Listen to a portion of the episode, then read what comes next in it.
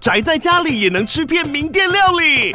最懂吃的美食平台宅点心满周岁喽！二月二十六号至三月三十一号，周年庆消费满千折五十元，满两千折两百元，限量五十组超值组合包，原价二四九九元，特价二四零零元，搭配专区优惠再折两百元。鱼子烧麦、老爷叉烧、鲜肉汤包、墨西哥起司煎饼，揪朋友来家宅着吃更好吃。马上点击链接探访宅点心。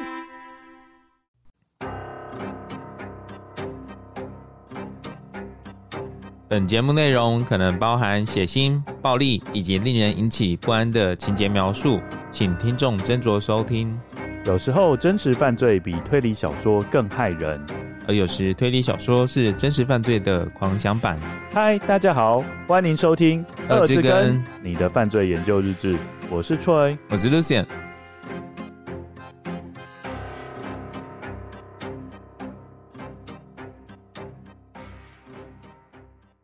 各位观友，大家好，我是 Troy，我是 Lucien。到了这一季的最后两集了，也是浩浩荡荡的，又这样过了一季了。对，又过了一年了。怎么了？心很累。哎、欸，也差不多过年了啦，可以稍微休息一下。对 对，大家应该会等我们差不多六周的时间，然后我们再启动第四季。然后我后来还是觉得第四季还是要承接日本推理小说，因为我们这一季其实原本我想要讲岛田庄司临时行人，但是因为我们排程的关系都没有讲到，我是觉得有点可惜，所以我们第四季一开始我们还是承续着日本推理小说。只有休息六周好少，哎，六周也相当于比学生的寒假还长了。谁在跟学生比啊？我们要跟他比寒假的意思。我们现在要回到我们今天要讲的故事。我们今天讲的故事的主题是什么啊？不知道。啊 哦，那个冒险啦。哦，对，冒险故事。Lucian，我要考验你的记忆力。嗯，我们节目啊已经快进行三年了嘛。嗯，那么在整个过程中有没有提到户外冒险故事的案例？我记得有一个跳伞的啊，对，Victoria，没错。大家如果想要听的话，可以收听第二季第十六到十八更。嗯，那还有吗？还有户外极限运动的冒险故事。其实还有一个潜水的哦，对对，那个是在第二季第十八跟 Tina Watson 那个潜水杀妻嘛，对，潜水杀妻案。嗯，那除了这两个之外，好像就没有了。那所以我们今天要讲的故事又是跟这个部分有关系。进行户外极限运动其实是一个人生的调剂啦，因为我们平常工作太无聊了。你说是让自己多一些刺激吗？对啊，喷发一些肾上腺素。我觉得是因为他们很年轻，很年轻才会想。就是我们今天故事的主人翁，当时还很年轻。嗯嗯嗯，对。像你会这样做吗？不会啊。如果要选择一些比较刺激、挑战、冒险的，你最大的容忍度大概到哪里？拖衣伞之类的。哦，拖衣伞。那如果是跟鲨鱼共游呢？我没有办法，因为我是这几年才学会游泳，然后我还没有很厉害。然后我对于脚没有办法碰到地的哦，有深刻的恐惧，对我有恐惧哦，我就是会容易慌，哦、而且要一直说服自己就是没事没事没事没事，然后可是就是默默会有点慌张。再加上旁边如果有鲨鱼的话，Hell no！所以拖衣伞是 OK 的。那高空弹跳呢？高空弹跳我觉得可能没有办法，我也不行。哦，那个感觉我会直接昏倒。你知道我当兵的时候，他们其中有一个活动，嗯，类似攀岩，但是你你的身体要往后倾。是室内的吗？室外啊，室外真的山，假的山。攀岩的那个立起来的木板，嗯，但是你就是要背往后倾，嗯，然后慢慢蹬蹬蹬蹬蹬这样跳下来，这样我完全不行哎、欸，好可怕，因为背往后倾我就失去了安全感。我也是有惧高症的人，哦，你有惧高症，有，所以这种我都不行。好了，总而言之，回到我们这个故事，虽然到户外等于说有人生有新的调剂，然后你可以有全新的体验，但是我们也知道被我们节目拿来当案例的结局都不太好啦。我们的节目不就是一直在讲不好的结局吗？是是是，我们的故事都是不好的结局啊。好，那我们今天要讲的故事跟蜜月旅行有关，我们也请各位跟友猜一下，今天的故事到底跟恶魔前来吹笛有什么关联性 ？Oh, Mama dear, please come. My dolly must be drowned. When I put her on the creek, she sunk without a sound. Wee Betty's eyes filled with tears. Where could poor Dolly be? Perhaps she turned into a mermaid and drifted out to sea。以上是 Bessie，也就是今天故事女主角所写的一首诗。中文的意思是这样的：哦，亲爱的妈妈，请过来，我的洋娃娃一定是淹死了。 当我把它放在小溪上，它就无声无息地沉了下去。小贝蒂的眼睛充满了泪水。可怜的洋娃娃去哪了呢？也许它变成了美人鱼，漂浮到大海里去了。如果你是一位推理迷，你会发现许多推理小说里的诗作，往往都预告了接下来谋杀案的发生。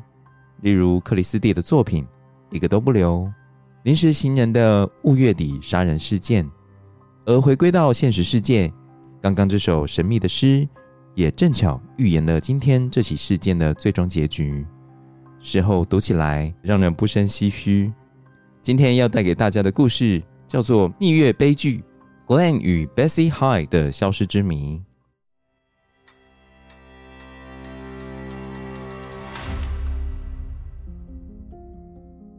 故事的一开始，我们要先介绍男女主角 Glenn 与 Bessie 的背景。Glenn 出生于一八九八年十二月九日，他的家族透过房地产起家。父亲 Rollin 拥有吃苦耐劳的坚毅性格，虽然好几度面临破产，但仍旧挺过了一八九三年的经济大萧条，以及第一次世界大战后民生凋敝、百废待举的时期。每每在人生低谷时，他们就会举家搬迁到乡下地区生活。他们在爱达荷州 Kembly 的农村里盖了一栋住宅，周围充满了茂密的树林。或许生活贴近大自然，让 Glenn 从小就热衷于户外运动。一九一九年，Glenn 与朋友展开了一次远征，他们花了六个月的时间，在加拿大的皮斯河滑行独木舟、钓鱼以及打猎。一九二六年。Glenn 又与妹妹一同征服了爱达荷州的 Salmon 河。在时间的累积之下，Glenn 逐渐成为一位经验丰富的船夫。至于 Glenn 在校的表现如何呢？求学时期的 Glenn 因为全家经常搬家的关系，学业常常中断。但他是一个聪明的孩子，在戏剧和公开演说方面表现杰出，还曾经担任单幕喜剧的演员。此外，他与同学组成的辩论团，还曾在辩论比赛中击败华盛顿大学和惠特曼学院。至于运动竞技方面，Glenn 从小就很有天赋，尤其擅长打网球和游泳。因此，后来当 Glenn 的朋友得知 Glenn 在出社会后成为一位在爱达荷州种植马铃薯的农夫时，都大感意外，因为在他们眼中，Glenn 是个不怎么正经的人。喜欢四处开玩笑，再怎么看都不是一个能定下心做农事粗活的人。而 Bessie 则比 Glenn 年轻七岁，出生于一九零五年十二月二十九日。对于戏剧十分热衷，高中时他在学校的《罗密欧与朱丽叶》改编剧中饰演朱丽叶的角色，并在一九二四年开始在旧金山的艺术学院就读，在那里他培养了许多兴趣。包括绘制油画以及写作，《流浪的叶子》这本诗集就是 Bessie 在这段时期所完成的作品，共收录了约五十首诗。今天故事一开头以及接下来提到的所有诗作，都收录于这本诗集中。此外，Bessie 在艺术学院上课时认识了好友 Arain。Arain 虽然年纪与 Bessie 相仿，但已经兼职从事裸体模特的工作。在时尚圈崭露头角，在 Arain 的影响之下，Bessie 内心也燃起了明星梦。她与 Arain 两人都希望能在南方的好莱坞获得进一步发展的机会。于是，在旧金山定居三年后，Bessie 和 Arain 搭乘了豪华游艇前往洛杉矶。虽然这趟旅程并没有因此开启 Bessie 的星途，却改变 Bessie 的人生，因为她在那艘游艇上。遇到了一位帅气挺拔的农夫，并立刻坠入爱河。这位农夫的名字就叫 Glenn。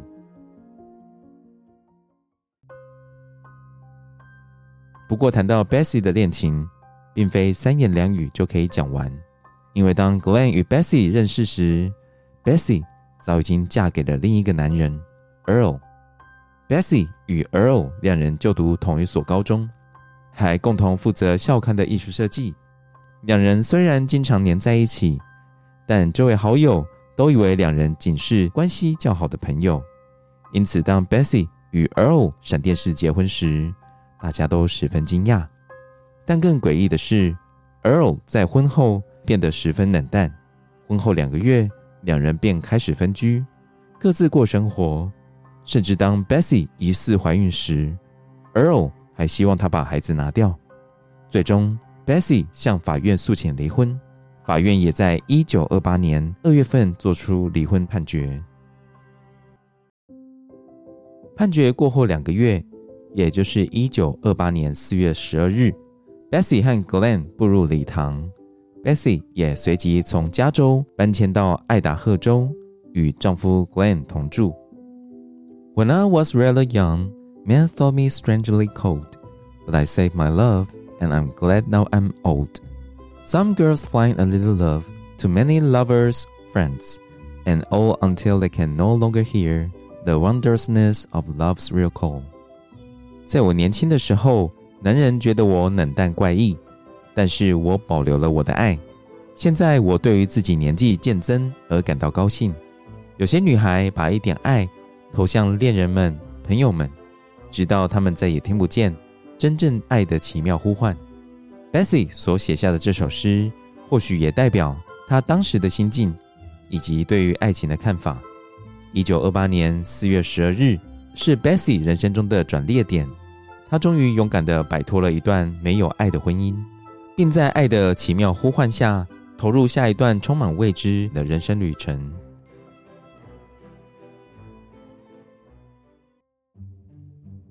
接着，我们要先岔开话题，先理解当时的时代背景，如此才能明白故事中男女主角的思考模式。二十世纪初的美国，比起演艺人员、冒险家，更常被视为名人。例如，在一九二六年，美国空军飞行员 Richard Byrd 以单翼飞机飞越了北极，他的壮举刮起了一股旋风，让他一夕间成为民族英雄。美国国会甚至通过了一项特别法案，将他晋升为指挥官，并颁发荣誉勋章给他。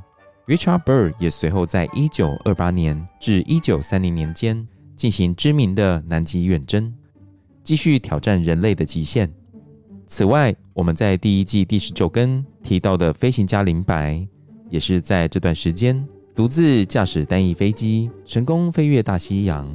让林白成为家喻户晓的人物。紧接着，在一年后，也就是一九二八年，社交名媛 Amelia Earhart 成为第一位飞越大西洋的女性，成为社会大众茶余饭后津津乐道的话题。这些大胆的冒险，无一不造成各界广泛讨论。他们的事迹也在报纸、杂志和新闻中得到了大篇幅的报道。这些人都因为在短时间内成为媒体镁光灯的焦点而声名大噪。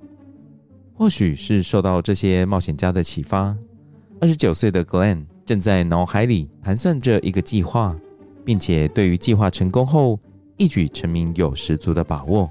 他与 Bessie 在许多地方都极为相似，例如两人都外貌姣好，头脑灵活，对于从事冒险的旅行有强烈的渴望。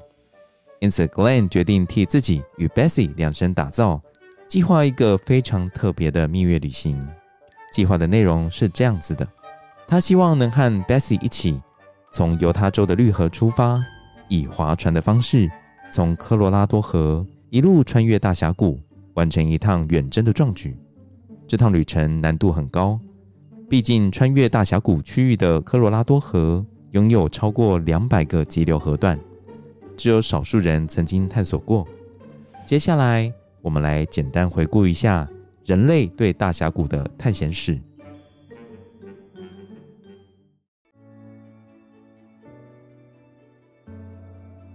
一五四零年，西班牙人 Garcia Lopez de Cárdenas 和他的手下士兵是第一位进入大峡谷区域的非原住民，而人类对于该地区的详尽探索。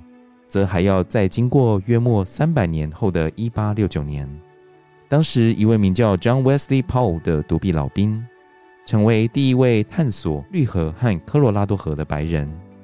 他在成功克服重重危机后，绘制出第一张大峡谷地区水域的精确地图，并拍摄了超过一百张的照片。时间来到一九二八年，也就是 Bessie 和 Glenn 决定勇闯大峡谷的时间点。在此之前，仅有四十五个人成功以船只穿越整个大峡谷，而这四十五个人全部都是男性，并都是使用传统的划艇作为航行的工具。因此，若根据 Glenn 的计划，他们有机会一次挑战三个纪录。首先，若 Bessie 成功与 Glenn 一起穿越经过大峡谷的河流，她将成为第一个完成挑战的女性。其次，他们决定舍弃前人使用的划艇，而改用一种从没有在大峡谷水域航行过的扫桨船。在这里，我们稍微介绍一下什么是扫桨船。扫桨船是一种木质平底船。由于船只的船身呈现平坦的长方形或正方形，因此能够运载大量的货物。在历史上，常使用于木材、采矿设备等货物的运输。扫桨船中的扫桨指的是一种用于操控并推进船只的长桨。这种扫桨长达二点五公尺，每一个重量超过四十五公斤，因此它们更像舵而不是桨。操作扫桨的位置位于船正中央，一个从船底挑高约七十公分的平台，空间足够让两个人站立，分别控制船前与船后的扫桨，让扫桨分别在船头与船尾处滑动。这和一般在船身侧面滑行的船桨大不相同，因此在旁人的眼里，操作扫桨船看起来就像在横向划船。可以想见。要控制这种船行驶的方向并不容易，加上平底的船型，让它们在湍急的水域中机动性较差。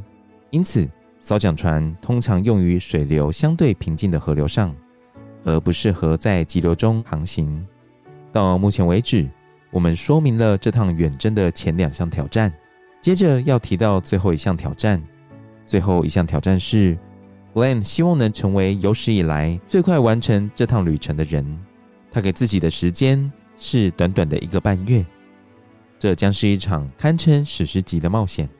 各方面的条件都对两夫妻很不利，但 Glenn 自信满满，因为这不是他第一次使用扫桨船进行远征。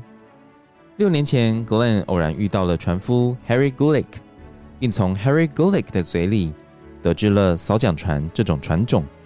受到 Harry Gulick 的启发。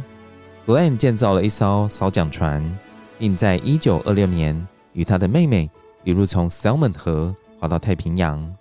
这条河沿途经过爱达荷州中部、奥勒冈州以及华盛顿州。为了这一趟蜜月之旅，Glenn 决定重新亲手打造一艘新的扫桨船。至于 Bessie，则对于 Glenn 的计划充满期待，并深信他们能够一起创造历史。毕竟，Bessie 从小以来就一直梦想成为好莱坞的名人，而他很肯定，他与 Glenn 两人的冒险故事必定能够写成一本畅销书，让他们在一夕之间成为名人。更有甚者，他们两人都擅长于公开演说和表演，或许还可以风光地来一趟巡回讲座之旅。但撇开以上未必能实现的梦想，更现实一点的原因是。夫妻俩需要一段时间从规律的农事生活中抽离，替单调的农村生活注入一股新的活水。当然，如同一句英文谚语所说的：“It's easier said than done。”用说的总比做的容易。若仔细进行风险评估，这是一趟存在生命危险的旅行。全程共一千三百公里，沿途地形非常崎岖，尤其是在大峡谷地区。湍急的激流更是凶险难测，而隐藏在水流下方的岩石，很轻易的就会造成船身的损伤，甚至穿孔。此外，当水流遇到岩石或其他障碍物时，会因压力变化而改变流动的方向。如果岩石下方的水流速度足够快，它可能会在岩石的下方创造一个低压区域，带动上方的船只向下撞击岩石，同时水流也可能在岩石的上方形成湍流或漩涡，将上方的物体卷入水面下。卷入的时间从数秒到几分钟，有时甚至更长。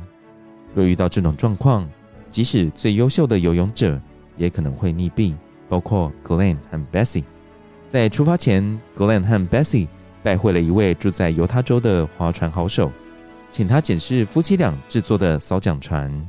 那位朋友在理解 Glenn 和 Bessie 的计划后，大力劝退他们，表示使用扫桨船经过大峡谷流域过于危险。在他的眼中，Glenn 和 Bessie 所使用的扫桨船根本是一艘漂浮在水面上的木棺材。此外，那位朋友还发现，两人并没有计划要携带救生衣，于是当下热心的提供自己的救生衣，但他的好意却被 Glenn 拒绝了。或许我们听到这里会觉得 Glenn 只是一个思虑不周的莽夫，但在一九二零年代，救生衣并不像现在这样有效，也不是那么时尚。当时的救生衣基本上只是一个带有软木块的帆布腰带，不仅笨重，而且穿起来也不怎么舒服。更何况，如果穿戴这种救生衣，拍照起来绝对不好看。而虽然 Bessie 先前并没有在河流划船的经验，但至少 Glenn 以前曾在其他颇具难度的水域中航行过，因此 Glenn 的眼中，这次的蜜月远征只是将难度微微的拉高了一点点，根本难不倒他们。但 Glenn 所不知道的是，他们即将要航行的绿河近期水位偏低，增加了航行时的危险。虽然前几天的雨势让河道提升每秒一百四十一立方公尺的水流量，足以行驶扫桨船，但在那场雨势结束后，河道的水流量又开始逐渐降低了。那时候一九二零年的社会氛围，嗯，还蛮特别的吧？就是会把冒险家当成名人。你有没有发现，那几个挑战家都是飞行家？要么就是飞越北极啊、南极啊、什么大西洋啊那一些，嗯，主要原因是因为那时候第一次世界大战结束，然后我们知道第一次世界大战有使用飞机嘛，为了让战争时候的飞机更有效率，所以他们会改良他们的引擎，所以林白才能完成那一次的壮举，就是说他是完全没有在中间停下来，一路横越整个太平洋还是大西洋的，对，即使有心想要冒险，但是如果科技没有跟得上，他们还是没办法完成挑战。我的想法是。那个年代是以冒险家为崇拜对象，对，跟现代是以演艺人员，对，不一样。我就觉得是不是因为那个时候比较英雄主义、自我挑战，然后成就。现在的话比较注重的是外表或者是个人才艺的部分。哦，你说着重的面向有点不一样，对。因为我那时候的想法是说，哦，可能是因为那时候科技刚好可以跟上，所以那时候很多人进行了这样的挑战。嗯，还有一点我觉得也蛮有趣的，就是。他们不穿戴救生衣的原因，这也是因为太丑。对，我觉得这个跟我们王美的状况也有点像。你不是有听过新闻有报道，就是说很多王美就是为了拍照啊，然后就在一些很危险的地方，嗯，然后就真的不小心可能在悬崖就真的掉下去，嗯，或者是在海水里面的礁石上就不小心滑倒，就滑到海水里面。然后你知道还有一个俄罗斯的少女，嗯，你猜她爬到哪里去自拍？不知道，她爬到高压电箱上去自拍。因为他觉得那边风景比较好，嗯，然后就不小心误触电线，整个人瞬间就变成一团火球。当消防人员去看的时候，他已经变成了焦尸，他还没掉下来，就卡在没有，就卡在上面，就完全整个人都黑，附着上，整个人都变黑炭。天哪！呃，然后我有查到，每年因为这样子的原因死掉的人高达三十二个人哦。台湾吗？啊，就全世界了哦，全世界，对对对，这样好像也还好，真的吗？那全世界那么多人，我的意思是，为了拍照好看而死掉的人，你是不是要说听起来很蠢？是不是想要这样说？我没有这样子说啦，嗯、我说拍照好看当然也是很重要，但是自己的生命安全也是要顾啦，对，要兼顾这样子。那你觉得这一次 Bessie 跟 Glenn 的蜜月旅行算是有？思虑的很周全吗？自杀式蜜月。那你觉得我扫桨船的补充，你有没有在脑袋里面有 picture it？可以想象得到？你之后会附，你之后会附照片吗？我我会附照片，但是我不知道，因为我特我有特地上网去 Google 到底什么是扫桨船，可是我找不到，显示都是独木舟的那个照片，哦、没有扫桨船的照片。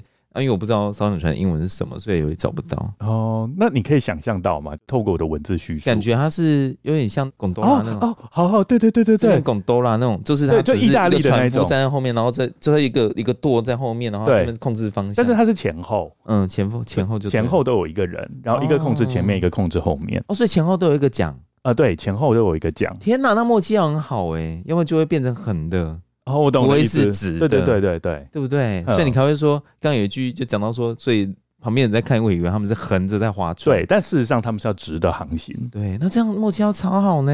嗯，而且那个船原本就不适合在湍急的河流中行驶。他是为什么一定要用那个？我也觉得也是蛮背骨。没有啊，他们想要创造历史啊。如果是只是用一般的划艇。嗯，已经有四十五个人办到啦，那就没有什么 sensation，报纸就不会报道。古时候的人想要出名，跟现代人想要出名的状况很像。嗯、就现代人有些人想要出名，我就吃个大便啊，或什么的。有人吃大便啊？真的紧张？对啊，有必要做这种程度吗？嗯，就是反正就是可以博眼球啊，对不对？可以不要这样吗？嗯、所以就说这个是自杀式的嘛。嗯，然后再加上他又要在那么短的时间内完成，怎么了？为什么一直摇头？摇头。就是自杀式，这果真是年轻人才会这样子想。我这边还查到一个很有趣的点，他们两个虽然都是十二月哦，但是一个是十二月初，一个是十二月底。男方 Glenn 他是射手座的，然后女方是十二月二十九号生日，刚好是跟 Lucian 是同一个星座，对，同一个对同一个星座。他跟我哥同一天生日，十二月二十九号。哎，所以你们两个人都是。对，我跟我哥的摩羯座哦，真的是，可是我跟我哥个性差蛮多。好，没关系，我们可以用星座分析一下这两个人的性格，好不好？都显得唐启阳小教室，来先帮我点支烟。说到射手座，对，我现在的老板就是射手座 哦。我们七月开始就换新的老板，对，然后这样一路走来到现在，嗯，就是其实他上任也才不到半年吧，不到半年哦。我就觉得我已经精疲力竭，对。我觉得他是另外一个负面情绪的黑洞。嗯，Anyway，你知道我还特别去 Google 射手座老板攻略，我去 Google 这个，你已经 desperate 到这样子了。那 desperate，对，射手座老板是怎么样的人？嗯，然后射手座老板的地雷在哪里？对，然后射手座老板的安抚方式是我们查了这三个，这样子。好，那他的性格是什么呢？这个呢，要说一下引用，这是唐老师说的哦。好，他就说到变动星座，嗯，因为射手座是变动星座，啊，其他变动星座有什么双子、处女跟双鱼。唐启阳老师表示，变动星座呢比较天马行空类型，哦，很合理啊。通常蛮会搞事情的，嗯，常常朝令夕改。今天想做一件事，明天又想做另一件事，导致员工搞不清楚指令，自己也会跟着心累。倘若是过度谨慎的类型，则可能会累得半死。就算交代给员工。变动星座的老板呢，也会把每件事都盯得很谨慎，不仅自己疲劳，也会让员工很累。不过唐老师也赞扬了，说就是跟变动星座的老板其实可以学到很多，也能见到世面。不过前提是心脏要很大颗，就老板交代事情可能会打折扣。要打折扣啦，免得真心换绝情。嗯、后面这一句我真的心有戚戚焉的，我就是真的是真心换绝情，就是各种每次他讲什么，然后我就是关心他的出发点，要给他建议的时候，他都会觉得我非常的糟糕，很没有礼貌，甚至会凶我骂我。就是他的解读永远是很负面、很负面。对，我我现在就一直在告诉自己，就是我现在要当一个没有灵魂、没有大脑的一个机器人，只剩一个躯壳。对。我以后就是这样的人。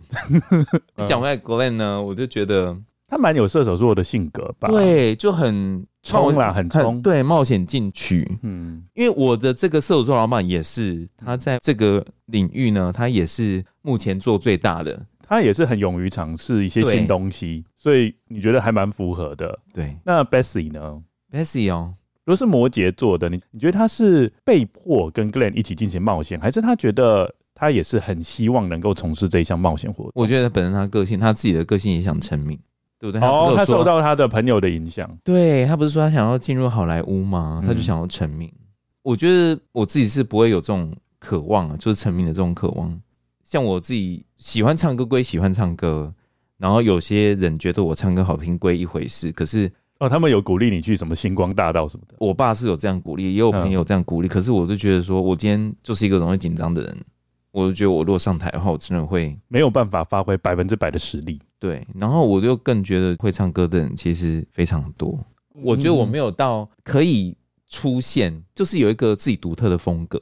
像哦，对，我就很明显嘛。嗯，他又会自己写歌写词，然后他的自己的嗓音又很有魅力的这种，或者像 Mariah Carey，他们也是自己都是写自己写歌写词啊，对不对？这样就算了，而且他们自己的嗓音又很有自己独特的风格，对我来说就是要有那样子才有办法成名。对啊，我的想法是这样子啦。那万一假设你有这样的特质呢？嗯。因为有些人即使他是有这样的特质，他还是宁愿说哦，那我还是不要，嗯，因为他的个性嘛。如果真的出名了，嗯，可能私生活啊都被放大镜的来检视，也会不喜欢。那如果是以你而言，假设你真的有 Mariah Carey 这一种特质，嗯嗯，也会自己写词啊，唱歌也唱的很好听的话，会想要出名吗？我觉得我会需要一个伯乐吧，嗯，可以去 push 我去做这些事情，要不然我基本上都会。比较被动，哦，比较被动，比较被动，就会可能就让自己停滞在那边。哦，了解。所以众多根友，如果有伯乐的话，嗯、可以找上 Lucian。我觉得，我觉得他刚刚在在念诗的时候念的不错啊，他搞不好可以出一本念诗集。什么东西？讲回来啊，所以你觉得他们两个算是合的吗？射手座加摩羯座？我没有想过射手座加摩羯座，因为摩羯座就是一个比较稳定，比较。那他们两个的个性是天差地别吧？对，而且摩羯座比较务实，所以我在想射手座是不是架设了一个非常美丽的蓝图给他？嗯。让他觉得 baby it's a piece of cake 这样子，我觉得可能 Glenn 跟他讲的时候，他把困难程度降得很低，就算他可能脑海里面是认为说其实有一定难度的，包括像 Bessie 完全没有，因为他划船的经验，对啊，他应该也不知道什么是扫桨船吧？他一定不知道，看到那艘船哦是这样划啊，这样，而且他搞不好不知道说别人之前的船都不是扫桨船，对对。对，我觉得他应该很多东西他不知道，就被蒙在鼓里，就觉得说反正可以成名嘛，那就不如来一趟。还有我要补充，原本 Glenn 的父亲 Roland 也要去的，去，所以原本不是只有他们两个人，原本还有父亲，要再几个人，但是他因为不会游泳被排除了，嗯。嗯，因为他们如果多在其他人的话，不就是因为就前后一个嘛？然后再多一个，感觉那个人就在中间尖叫的，啊，因为帮不了忙啊，不是吗？是啊，对啊。然后原本 Glenn 的妹妹也要去，嗯、不过 Glenn 的妹妹去可能更有用啦，因为 Glenn 的妹妹曾经有，然后跟他一起，对，跟他有滑行过在 s e l m o n 河嘛，嗯嗯、但是因为他不想当电灯泡，所以最后拒绝了。也是哈，那去的话也很尴尬哎。他们不是中间有休息吗？是啊，对啊。想要做什么事情的时候，对啊，对不过应该累死了啦。好，没事。不过妹妹去直接是怪怪的，爸爸去也很怪啊。嗯，我也不知道哎、欸，反正他们都有谈论到这一点。嗯哼，好，那我们接下来就继续我们的故事喽。于是，当初霜降临时，Glenn 和 Bessie 先将家里种植的豆子和马铃薯收割后，乘坐扫桨船从犹他州的绿河出发。正式展开了冒险旅程。那天是一九二八年十月二十日。一般扫桨船的使用者会戏称船中央的平台为 dance floor，也就是舞池。而 Glenn 和 Bessie 就是彼此最有默契的舞伴。他们站在船中央的平台，由 Glenn 操控船头的扫桨，Bessie 控制船尾的扫桨。两人顺着水流上下摆荡扫桨，宛如一对翩翩起舞的舞者。而我们对接下来这对夫妻的遭遇，主要来自三个来源：Bessie 的旅游日志，他们两人寄回家的一些信件，以及他们在旅途中遇到的少数人。因此，需要透过拼凑这些资讯，才可以约略理解整件事情的全貌。第一周比较有挑战性的急流河段，位于旅程一开始的前八公里。虽然夫妻俩因为对抗这些急流，而耗费了许多体力，但每当夜幕降临时，他们两人就会将船靠岸，并在棉木林下方扎营，获得充分的休息。扫桨船船体巨大，可以载运许多物资。船底的木箱装满了从家乡带来的罐头和马铃薯。此外，在船尾处还摆放了一个填满沙子的木桶，只要撒一点煤油在沙子的上方，并点燃煤油。木桶就立刻成为一个极佳的烹饪火源。根据 Bessie 的旅游日志，他们在出发时心情愉悦，他们热爱大自然，并深爱着对方，对于接下来的冒险旅程充满期待。Bessie 在日志上提到，他们遭遇了一些混乱的急流，但并没有写下任何身体受伤或船体损害的文字记录。当他们来到一个称为 Cataract 峡谷的河段时，真正的挑战才正要开始。那里是绿河与科罗拉多河汇集后的第一个河段，水流湍急，素有“科罗拉多坟墓”的恐怖称号。航行中，Bessie 又一度从船上跌落，并差点卷入激流中。所幸 Glenn 及时抓住他的脚踝，并将他重新拉到船上。即便一路上险象环生，夫妻俩终究是有惊无险的克服了 Cataract 峡谷的挑战。十一月八日，也就是夫妻俩出发三周后，Glenn 的父亲 Rolling 收到了儿子的一封信。这是这对新婚夫妇首次向外界所发布的讯息。此时，他们已经到达了 Lee's Ferry，完成了超过三分之一的旅程。以下揭露了信件部分内容：亲爱的爸爸，我们进度超前了两天，到目前为止的旅途非常愉快，我们十分享受在其中。Bessie 感觉很好。食欲也很好，除了船之外，什么都吃。Cataract 峡谷真的不好惹。Bessie 曾经一度掉出船外，只剩下脚跟还在船内。这真是一个刺激的运动。由信件的内容看来，他们的状况不错，有望打破最快通过大峡谷的记录。历史学家 Doug Marston 在事后回忆道，当时他在 Lee's Ferry 遇见夫妻俩时，Glenn 曾经向他展示。如何操纵扫桨船？但看在 Doug Marston 的眼里，那艘船根本不适合在科罗拉多河航行。更何况 Bessie 没办法帮上什么忙，她的体重太轻了，无法在船面对急流时稳住船身。在离开 Lee's Ferry 前，Glenn 又写给他的父亲一封简短的信：“我可能要放弃了，但这不是我自己的想法，而是周围的人都说。”我们将面对最险恶的水域。我们预计会在五六天以后抵达大峡谷，请代替我问候一下 Barney。从这封信里透露的讯息，我们可以发现，或许面对众人的质疑，连 Glenn 也开始对于是否继续他们的旅程感到动摇。但这只是纯粹的猜测，因为事实上，Bessie 和 Glenn 并没有因此终止他们的旅程。至于谁是 Bonnie 呢？他是 Glenn 最爱的一匹马。事后证实，那位苦口婆心劝夫妻俩放弃的历史学家 Doug Marston 的预测十分准确。当夫妻俩在十一月八日离开 l i s Ferry 之后，Bessie 的日志中开始出现一些令人担心的迹象。由于 Bessie 沿途一直在记录每个急流的状态，每当遇到小急流，他就写下零；而遇到大急流就写下一。就像二进制的城市码一样，随着日子的过去，日志中出现越来越多的一，这代表这趟旅行的困难程度正不断的攀升。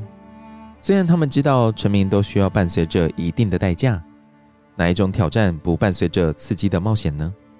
但渐渐的，他们发现这个代价未必是他们所能承受的，因为当笨重的扫桨在急流中不受控的摆动时，反倒成为害人的武器。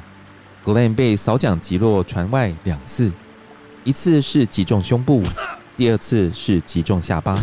所幸 Bessie 反应迅速，立刻将绳子抛入河中，成功让 Glenn 从急流中脱困，重新爬回船上。但这已经严重影响到 Bessie 的心情，旅途一开始的兴奋激昂，现在完全都消失殆尽。大约再过一个星期。也就是夫妻俩在河上一路航行二十六天后，他们终于抵达大峡谷村 （Grand Canyon Village）。这是沿途中最大的一个露营区。在大峡谷村里，他们遇到了一位名叫 Emery Cope 的人，他是一位著名的摄影师，在大峡谷南方边缘有一间摄影工作室。除此之外，他还是知名的大峡谷探险家和河流导游。这几乎是夫妻俩全程少数与其他人类互动的短暂片刻。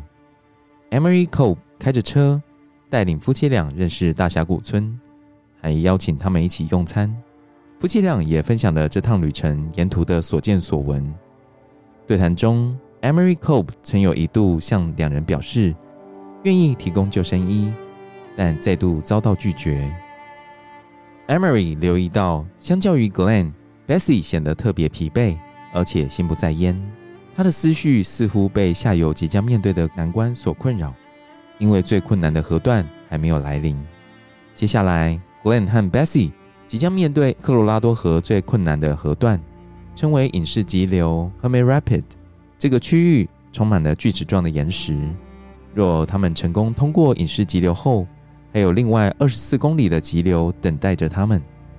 因此，这次停留在大峡谷村，基本上是他们最后一次中途放弃的机会。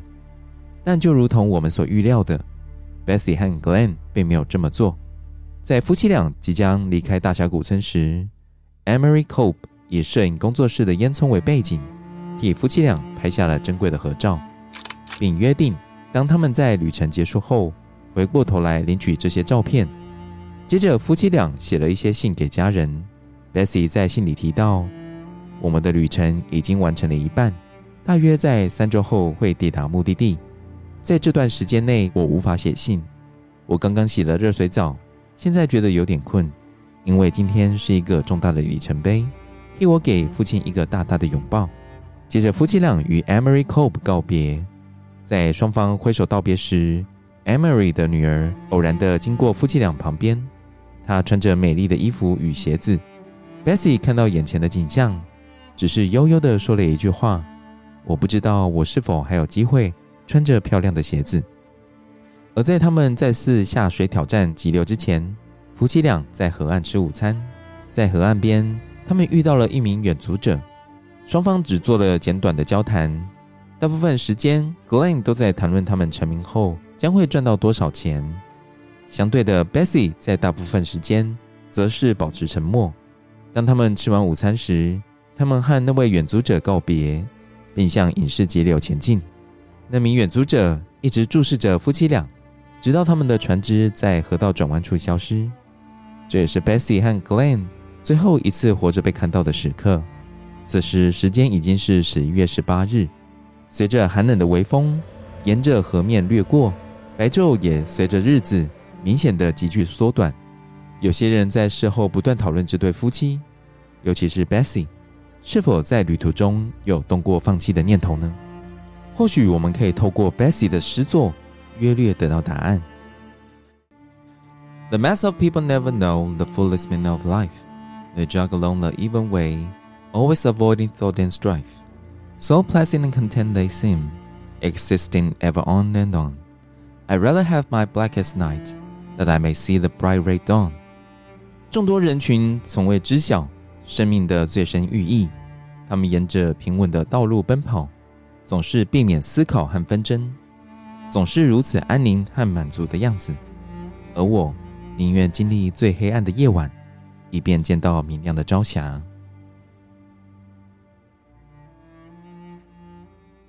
最后这一个诗蛮美，对啊，那你觉得最后这个诗有透露出什么端倪吗？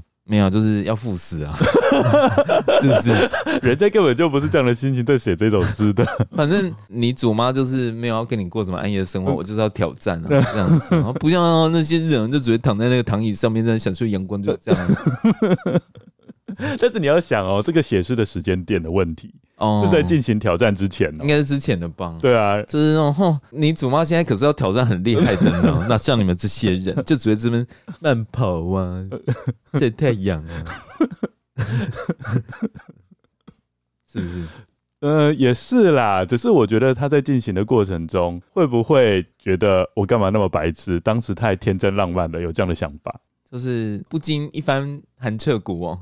焉得梅花扑鼻香之类的，怎么会忽然间，这这一集好文艺哦，又有诗，然后又有词的，可他就是这个意思啊，就是他想要挑战这一些，让自己的人生过得很不一样。呃，接下来我们可以稍微思考一下 Blessy 跟 Glenn 后来他们会遭遇怎么样的困难，然后他们会发生什么事呢？感觉就会有一个死掉啊，我不知道哎、欸，这个我不能透露。哦。我跟各位跟我讲一下，我这一次非常有心机。就是我明明下一集已经差不多快写好了，但是我就先不给 Lucien 看哦，因为我希望他不要有一些成见。Do you know Google？所以你已经知道结局了？没有了，我没有去查啊，我只能看他们夫妻俩的照片。想说嘛，Lucien 哪有那么认真？我我有去查他们两个夫妻的照片。那你觉得算帅吗？不算啊，很一般。当时的审美观可能不太一样。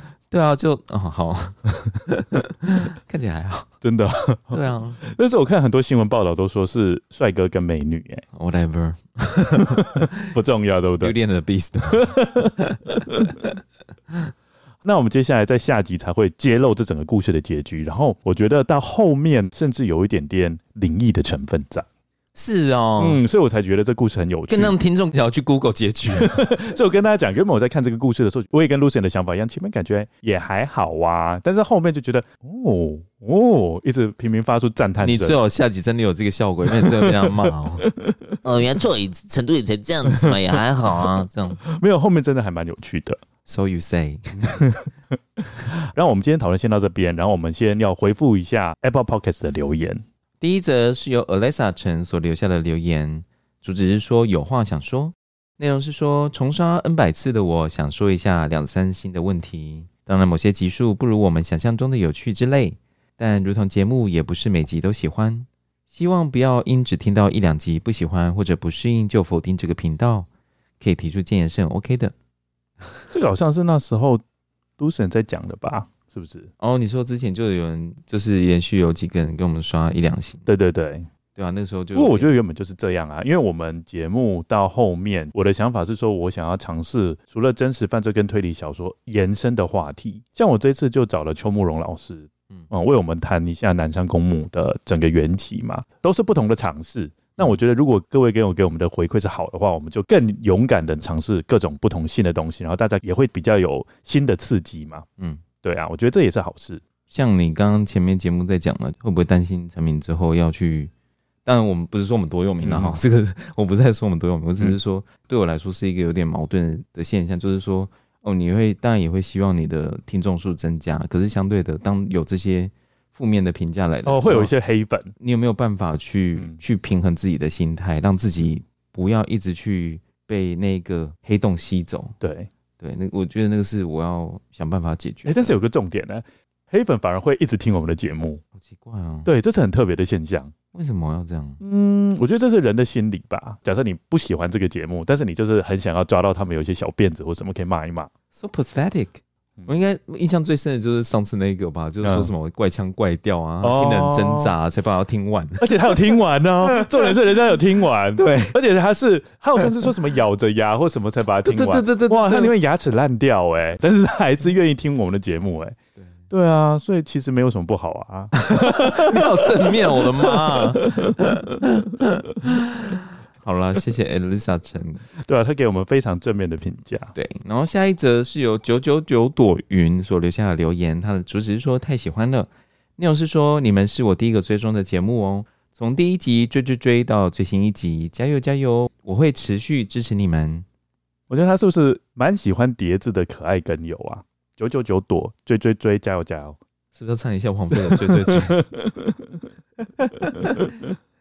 蛮感谢他的了，而且是第一个追踪的节目，这真的不简单呢。嗯，而且竟然可以从第一集，没有没有没有，后来发现其实还好，真的吗？对，你有再去听一次，你有再去听一次第一跟第一集，因为就是你去你有去把那个潘朵拉的盒子再打开一次，就比较深色一点嘛。嗯、哦，对，但是我跟你讲，我的同事有跟我 confess，还有讲说他是从第二季开始听的，对啊，而且我们第一季其实很多集。